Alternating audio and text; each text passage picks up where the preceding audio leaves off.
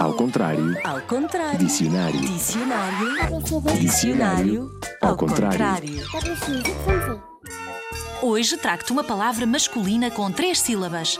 Vou começar a dar-te pistas. Habitualmente andam aos pares. São usados por meninas e meninos, por mães, por pais, por avós, por avós, por tias, por tios, por pessoas de todas as idades. Às vezes até por cães, imagina.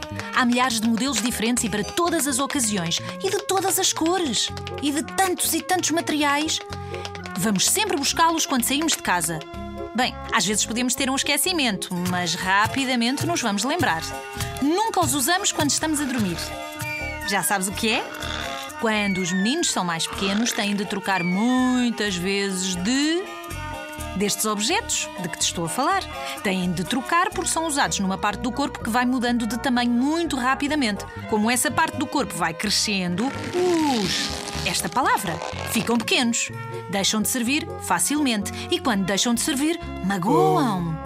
Servem para te ajudar a andar. São usados na parte inferior do corpo e protegem essa parte. Estes objetos evoluíram muito ao longo do tempo. Alguns, nos nossos dias, até têm rodas e luzes. São objetos de moda, de utilidade e de uso profissional. É o calçado que cobre o pé.